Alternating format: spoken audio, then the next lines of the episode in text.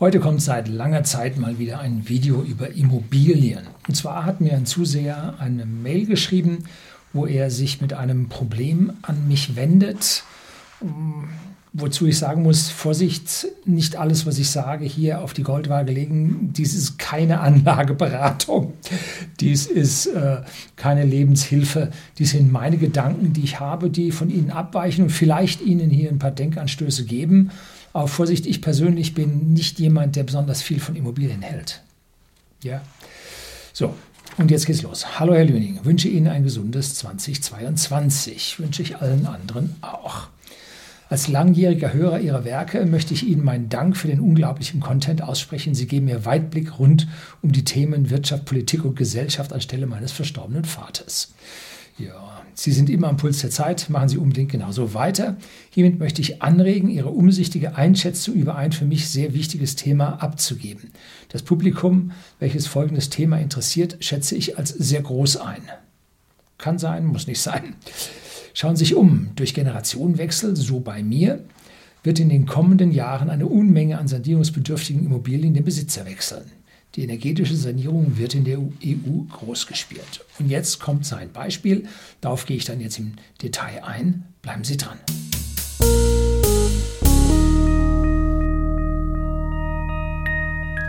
Guten Abend und herzlich willkommen im Unternehmerblog, kurz Unterblog genannt. Begleiten Sie mich auf meinem Lebensweg und lernen Sie die Geheimnisse der Gesellschaft und Wirtschaft kennen, die von Politik und Medien gerne verschwiegen werden. Und hier geht es also jetzt um ein Haus, was er ja, sich überlegt, energetisch zu sanieren oder sagen wir, komplett zu sanieren und macht sich da so ein paar Gedanken drüber und hat Fragen an mich. Und da möchte ich mal vorneweg so ein bisschen die allgemeine Einschätzung der Lage durch mich abgeben. Wir haben in Deutschland einen unheimlich hohen Primärenergiebedarf, der einmal für Strom da ist. Das ist aber nur ein kleiner Teil. Ein riesig großer Energiebedarf ist für Industrie, aber auch Gebäudeheizung und auch im privaten Umfeld erforderlich. Ein riesen, riesen Ding, von dem kein Mensch redet. Die reden alle gerade über Strom und Wind und so weiter. Aber es gibt einen riesigen Berg an ja, Primärenergie, die zum Heizen verwendet wird. Und die beste Energie ist die, die erstmal gar nicht gebraucht wird. Wenn nämlich die Häuser isoliert sind und mein Haus ist auch isoliert. Und zwar nicht mit diesem Wahnsinn, mit 20 Zentimeter, wo man so Schießschartenfenster hat, sondern nee, nur mit 10 Zentimetern und dazu ein, ein 30er Ziegel mit äh, Paletten innen drin. Und das gibt also eine ganz, ganz toll gedämmte Wand. Zusätzlich haben wir eine Entwicklung in der Gesellschaft, dass wir wenig Kinder hatten und haben über die vergangenen Jahrzehnte. Ein Freund von mir, Buddy, hat in der Großfamilie acht Häuser. Dann hatten sie drei Kinder und diese drei Kinder haben jetzt vier Enkel. So, das heißt, acht Häuser kommen jetzt auf vier Enkel, kriegt jeder zwei.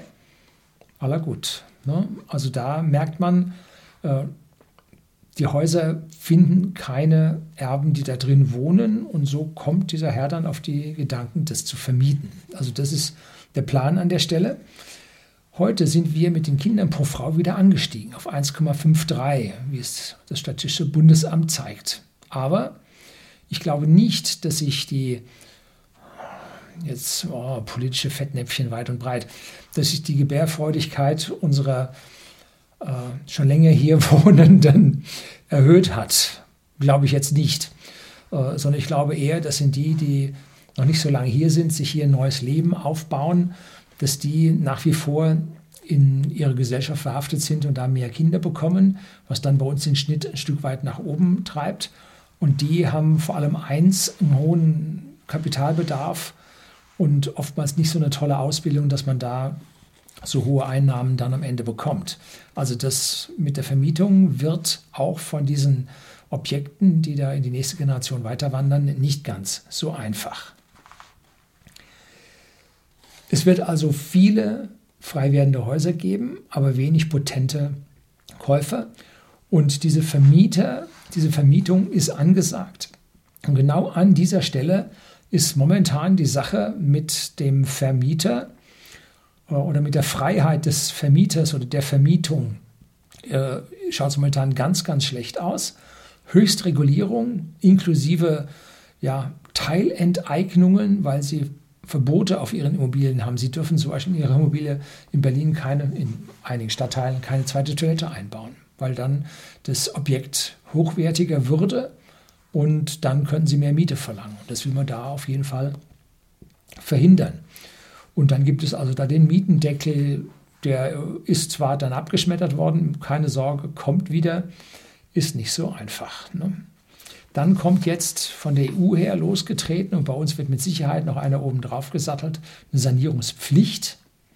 Dazu eine PV-Pflicht auf den Dächern. Dann können Sie nicht mehr damit heizen, was für Sie am billigsten ist und am geringsten Invest bedeutet, sondern Sie müssen damit heizen, was der Staat ihnen vorgibt. Und die Kosten dafür, hört man jetzt schon, dürfen nur zum Teil, wenn überhaupt, an den Mieter weitergegeben werden.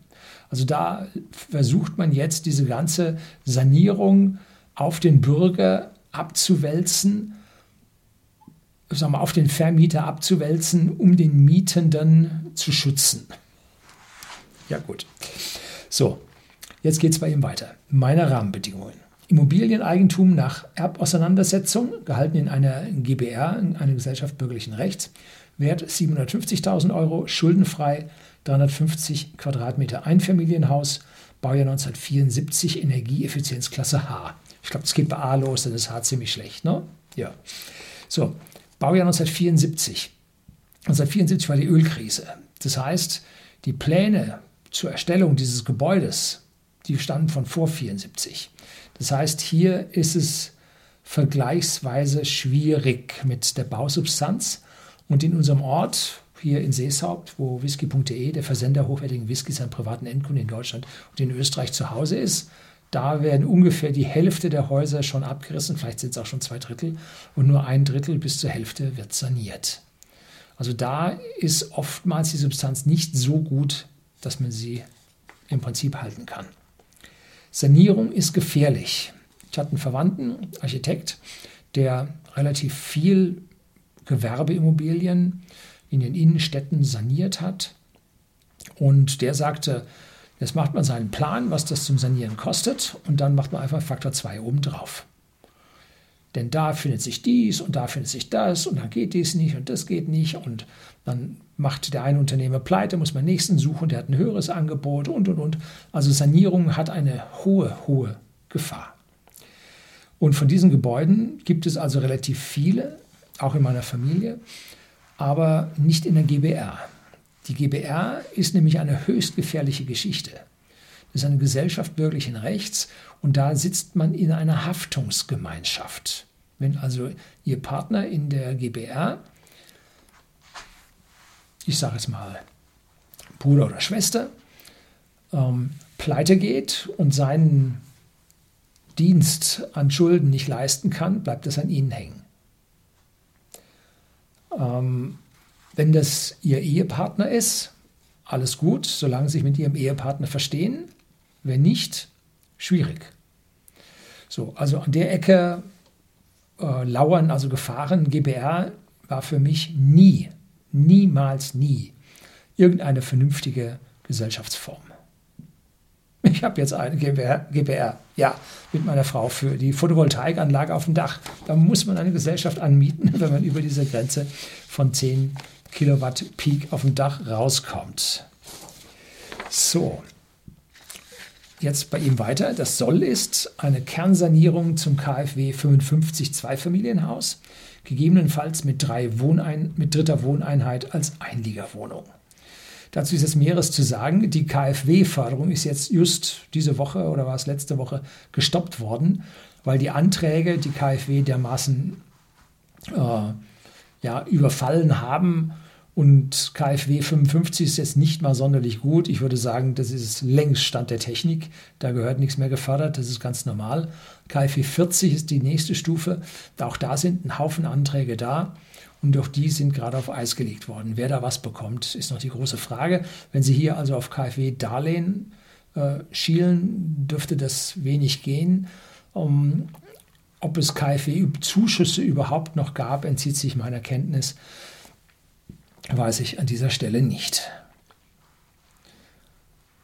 Jetzt haben Sie oben von dem Einfamilienhaus gesprochen, 350 Quadratmeter, Mordsding. Also ich sehe jetzt nicht an, dass das äh, Grundstücksfläche ist, sondern dass das Wohnfläche ist. Um daraus ein Zweifamilienhaus zu machen, ja, und eine Einliegerwohnung, vielleicht Einliegerwohnung 50 Quadratmeter, zweimal 150 Quadratmeter, vier Zimmerwohnung, auf jeder Etage eine, sieht doch gar nicht so schlecht aus.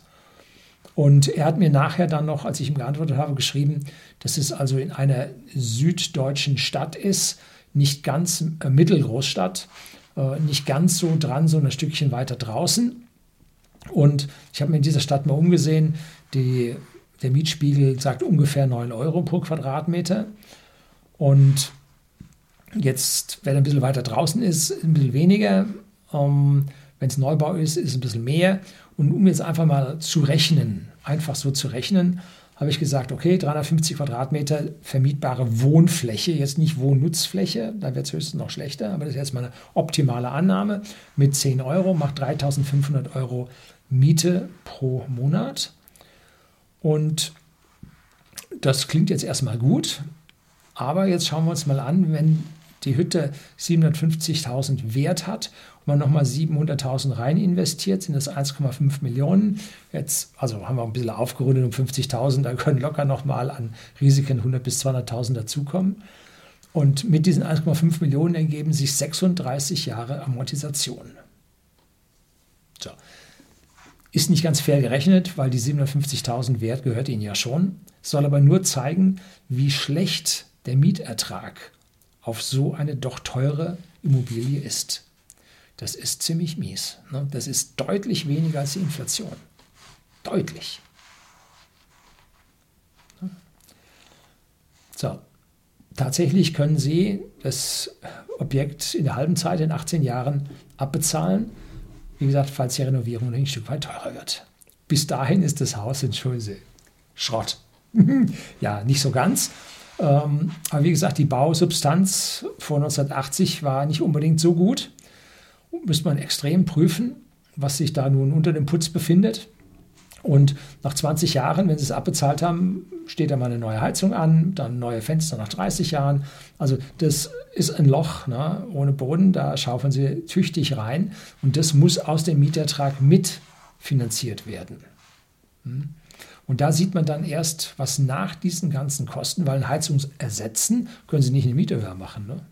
Die Heizung hat 20 Jahren Schrott, ersetzen Sie das Ding, Miete können Sie nicht erhöhen. So, also das ist an der Stelle vergleichsweise schwierig. Äh, für mir wäre die Rendite auf dem Objekt zu niedrig. So, jetzt zu ihm selber. Er hat einen sicheren Beruf als Pharmaingenieur. Ja, momentan besonders sicher. Zwei kleine Kinder, Frau zu Hause circa 100.000 Reserve angelegt nach Lüning Friedrich Krall. Ja, also nach meinem, äh, was ich hier vorgebetet habe, nach Marc Friedrich und Dr. Markus Krall. Dr. Markus Krall sagt Gold. Der Marc Friedrich sagt, oh, Haufen alternative Anlagen, Bitcoins, Uran und so weiter. Und ich sage, wir brauchen einen guten Mix. Ja. So, Sie haben eine gute Voraussetzung. Und zwar, Sie haben über 50 Prozent Eigenkapital. Die Frage lautet dann, wie lange brauchen Sie wirklich zum Abbezahlen? Und ist der Ertrag anschließend für die Rente tatsächlich hoch genug? Denn dann äh, kommen Sie nicht mehr die Neubaumiete oder renovierter Neubaumiete, sondern dann bekommen Sie Altbaumiete. Reicht das? Weiß man nicht. Ne? Und jetzt bei ihm geht es weiter. Nun meine Frage. Aus den Büchern von Friedrich entnehme ich, dass Schulden am Ende eines Währungssystems immer ungünstig sind. Oh ja, mehrfacher Hinsicht. Die Schulden wurden nämlich mit einem anderen Faktor in die neue Währung umgerechnet. Dass sie bei beiden 95 Prozent verloren haben. Okay, aber Fakt ist, man hat sich von den Schulden nicht so leicht lösen können. Die Guthaben, von denen hat man sich leicht gelöst. Und bei den Schulden hat man gesagt, nee, nee, da lassen wir noch ein bisschen mehr stehen und nicht zum gleichen Faktor wie die Guthaben. Dass da die Leute zu arbeiten anfangen, Verpflichtungen haben. So. Und wer dann sagt, jo, kriegen wir fette Inflation, Hyperinflation, zieht die Schulden weg, das Ding gehört mir. Mhm, auch das stimmt nicht. Ich habe ein Video gedreht gehabt über äh, die Hypothekengewinnabgabe. Das war nämlich so, dass diejenigen, die einen riesen Vorteil bei ihren Krediten, bei ihren Wohnungshypotheken äh, hatten, dadurch, dass die Hyperinflation lief, den hat man das im Prinzip mit der Hyperinflation korrigiert, dass man nachher wieder die fetten Schulden drauf hatte. Ne? Also zu sagen, mit der Hyperinflation verliere ich meine Schulden, mm, mm, so nicht. Da sind sie noch nicht früh genug aufgestanden. Ne? Jetzt sagt er, nun laufen mir aber die Lebensjahre davon und ich möchte meinen Kindern keine Bruchbude hinterlassen, gegebenenfalls auch die Rente durch Mieteinnahmen aufbessern. Ein Problem haben sie. Keine Bank wird ihnen bis in die Rente Kredite geben. Bei den Banken heutzutage, ich glaube, es ist eine gesetzliche Grundlage dafür da, enden alle Kredite beim Eintritt ins Rentenalter, also bei den 67 Jahren momentan. Und da kann dann eine Anschlussfinanzierung schwierig werden. Das heißt, Sie müssen jetzt zusehen, dass Sie bis zum Renteneintritt das Ding abbezahlt haben. Wenn ich Sie so, äh, zwei kleine Kinder einschätze, dann schätze ich Sie so irgendwo 35 bis 40 ein. Um, und dann mit 18 Jahren abbezahlen, würde klappen. Ne? Könnte funktionieren. So, jetzt geht es bei ihm weiter. Wie schätzen Sie das Risiko ein, jetzt 600.000 Euro Fremdkapital aufzunehmen? Gibt es Wege zur Absicherung? Was sollte man beachten? Wie schätzen Sie den Sanierungszwang der EU ein? Also die Lage auf dem Immobiliensektor wird nicht freier werden. Der Staat wird immer übergriffiger werden und wird die Mieter, die ihn wählen, versuchen vor den Vermietern zu schützen.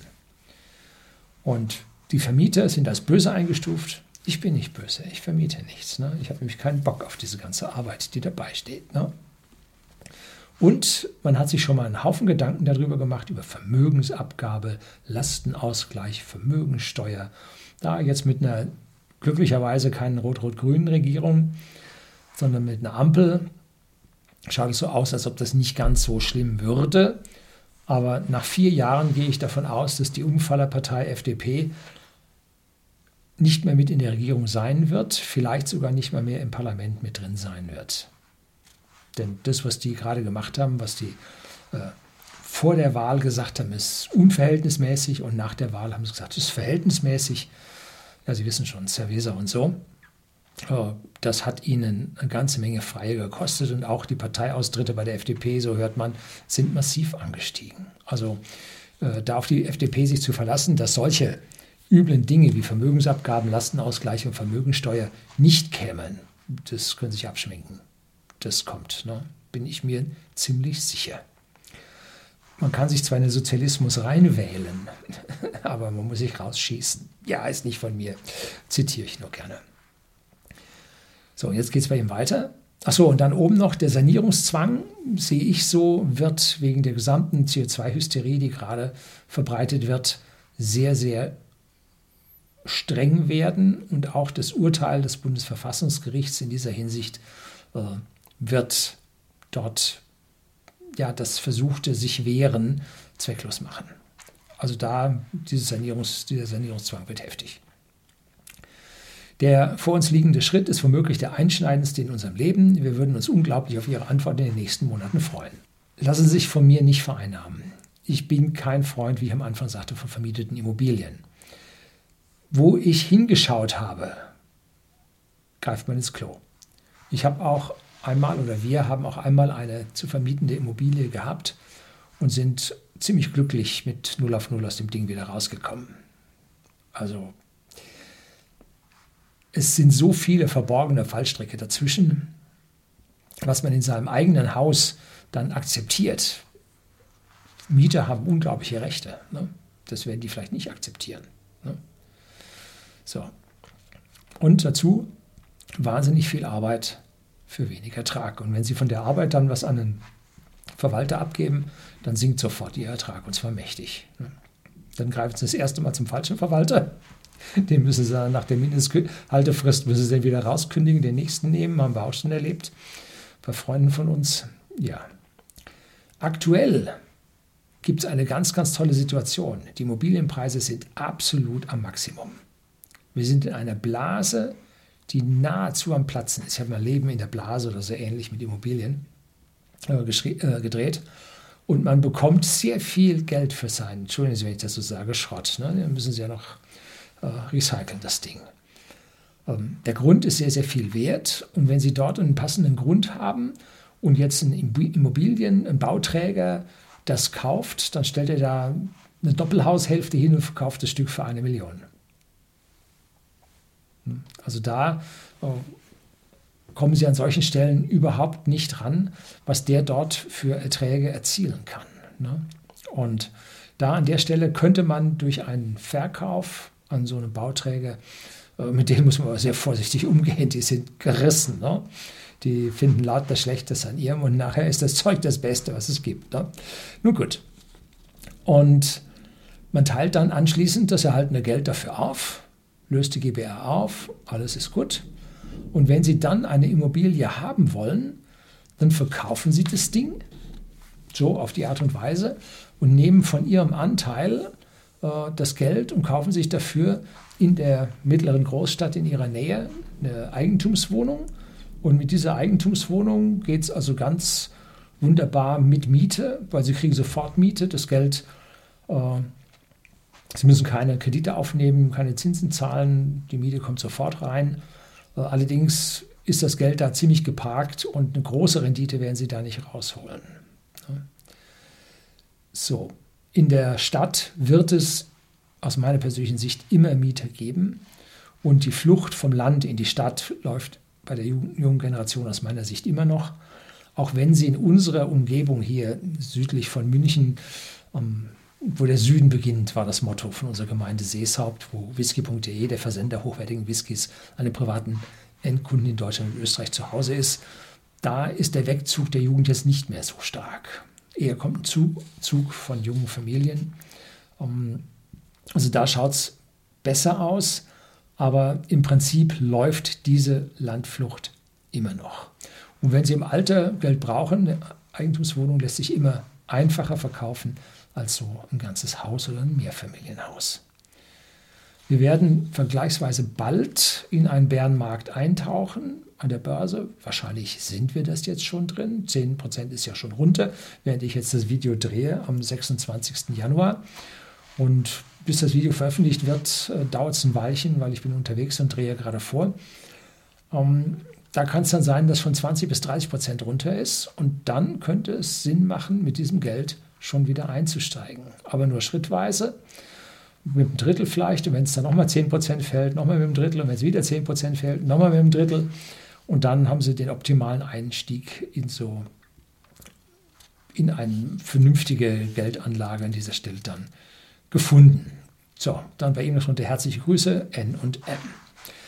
So, also Immobilien, wie gesagt, es gibt eine Menge Videos mit Immobilien, die ich schon gedreht habe, die sich im Prinzip alle um solche Dinge kümmern.